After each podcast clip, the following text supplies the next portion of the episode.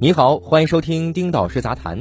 本期一起关注德阳数字农业走访，上链到底给农产品带来什么价值？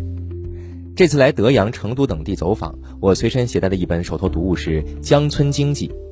费老的这本经典著作，在分析乡村发展改革时提到一个论述：占有新知识的群体没有直接使用知识，而需要这种知识的群体又没有机会获得知识。要使变革力量在村中起作用。中间必须有一座桥梁，这是重要的。这是对乡村振兴的绝佳论述，在今天依然有其深刻的现实意义。当下，以腾讯等为代表的科技互联网企业正在构建这座中间桥梁，把新知识应用到需要它的广大农民身上，进而推动农村发展变革，助力乡村振兴事业向前发展。这两天我在德阳泾阳区的农村地区走访时，注意到当地政府连同腾讯、动动科技等企业，正大力推进农产品溯源和数字化服务“泾阳链”。让农产品上链，就是把新知识、新生产力传递给新时期农民的一种方式。上链也是农产品数字化的关键一环。上链到底将创造怎么样的价值，是我们所关注的重点。上链带来的四重价值。图中的这位农业带头人叫李本国，看着即将成熟的桃子，李本国咧开嘴笑了。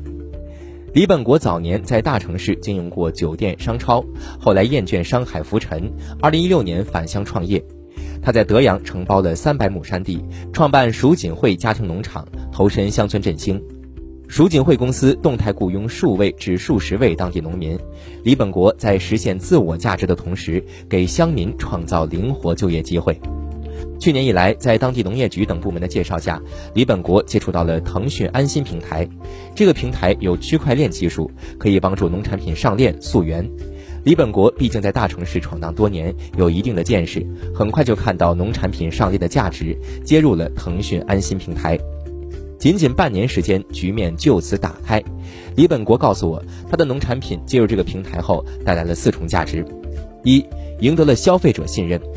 消费者只要打开微信，扫描包装盒上的二维码，就能知道他吃的桃子、李子从种植到收获的全流程，相信买到的产品是绿色生态无污染的好东西。二，提高了企业自身管理效率。以前农产品种植生产过程都靠手工记录，这种数据没有进行数字化利用，现在他在后台就能方便查询管理相关数据，进而反馈到种植经营改善。三，便捷了政府管理。有关部门通过数据平台就可以获知企业的生产情况，提高政府职能管理效率。比如哪个环节有没有打农药过量，哪个环节操作是否不当，都可以便捷的管理或者支持相关农业企业。四，可以更好的获得信贷支持。农业生产往往需要贷款，以往银行不敢轻易给农业合作社、农场放贷，是因为不了解农场的实际经营情况。现在好了，每一个桃子都全流程数据化了，银行等金融机构对企业从生产端就可以深度了解相互情况，就可以针对性的进行精准放贷。李本国告诉我，德阳泾阳区这边有一千多家家庭农场，其中有一百多家加入了腾讯安心平台，他们正在组织各种类型的培训班和讲座，帮助农场更好的上链，进行数字化转型升级，变革经营模式。对于农村农业来说，上区块链平台不仅仅是数字化的开始，后续的经销渠道拓展则是更大的价值。对于肖勇的走访，给我留下了深刻的印象。八一年出生的肖勇是当地远近闻名的杨杜鹃大王。杨杜鹃大概从十多年前开始进行大规模人工栽培，从此逐渐出现在大众饮食的餐桌上。肖勇告诉我。很多人提到羊肚菌，首先想到云南，其实四川才是中国羊肚菌第一产量大省。羊肚菌被称为致富菌，在一些地区每亩的经济价值能达到三万元左右。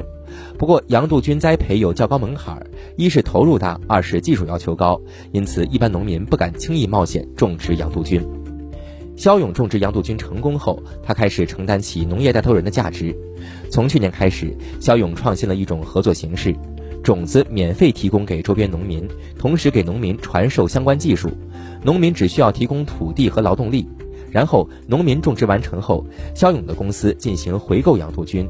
通过这种方式，农民每亩投入只需要两千元，而且不需要担心市场和销路，大大降低了风险。这种创新合作激发了周围乡民的致富积极性，纷纷和肖勇合作。肖勇告诉我，这种模式推行后，带动了一百多户农民参与，去年合作农户加起来创造了大约一千万产值。不过，肖勇也有头疼的事情。目前，他们的洋杜菌以面向全国批发为主，流水虽然不少，但是利润很低。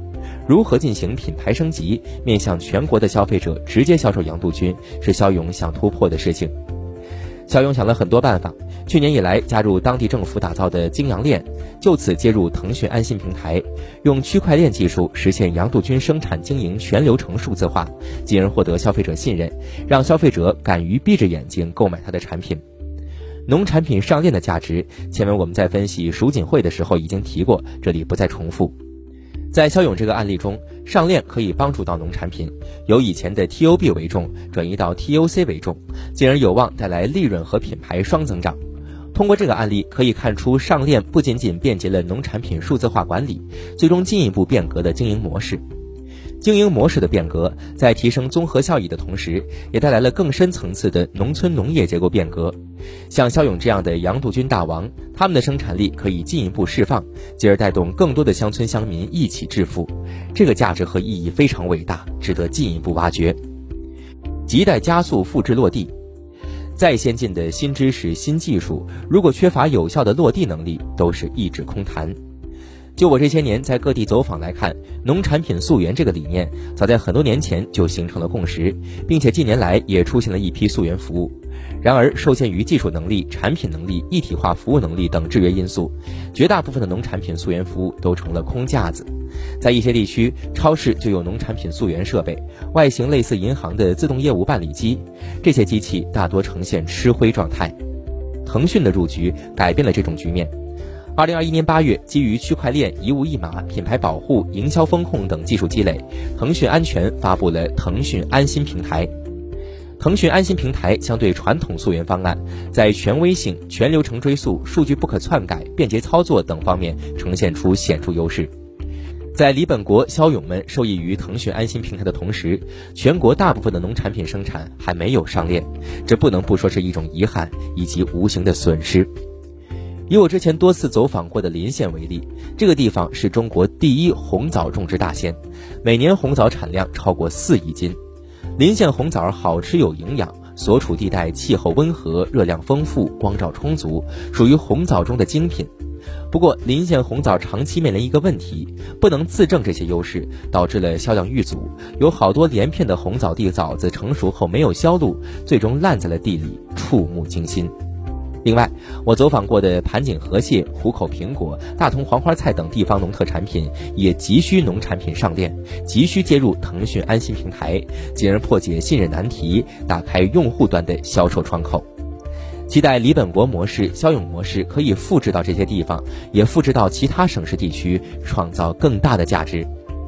且在最后，数字经济与实体经济的融合发展，早已经成为时代新命题。农业数字化是数实融合这个命题的破题入口。对于腾讯这种企业来说，推进数实融合、扎牢农业数字化工作、做好技术平台还远远不够。接下来的工作重点就是要联合各地机构和合作伙伴，让腾讯安心平台等服务落地到更广阔的地区，深入更多维的应用场景，探索更多新可能。好，以上就是本期的全部内容。本文作者丁老师，欢迎您订阅我们的频道，我们下期再会。